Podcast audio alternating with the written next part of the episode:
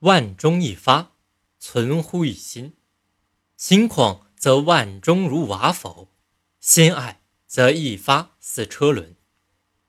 这段话的意思是说，心胸宽阔就会将巨大的财富看成瓦罐一样不值钱；心胸狭隘，那么一根头发也会看得像车轮一样重要。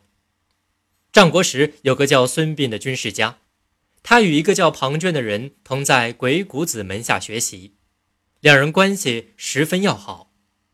后来，庞涓到魏国当了将军，庞涓自以为是了不起的能人，可是他知道孙膑的本领比他强。魏王也听到了孙膑的名声，有一次跟庞涓说起孙膑，庞涓于是派人把孙膑请来，跟他一起在魏国共事。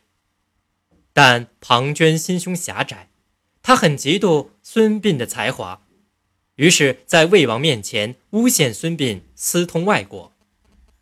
魏王十分恼怒，将孙膑办了罪，在孙膑的脸上刺了字，还剜掉了他的两块膝盖骨。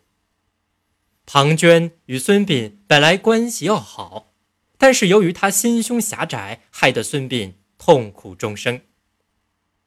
人的性格千差万别，总括起来不外乎两类：一类是开朗豁达，一类是狭隘自私。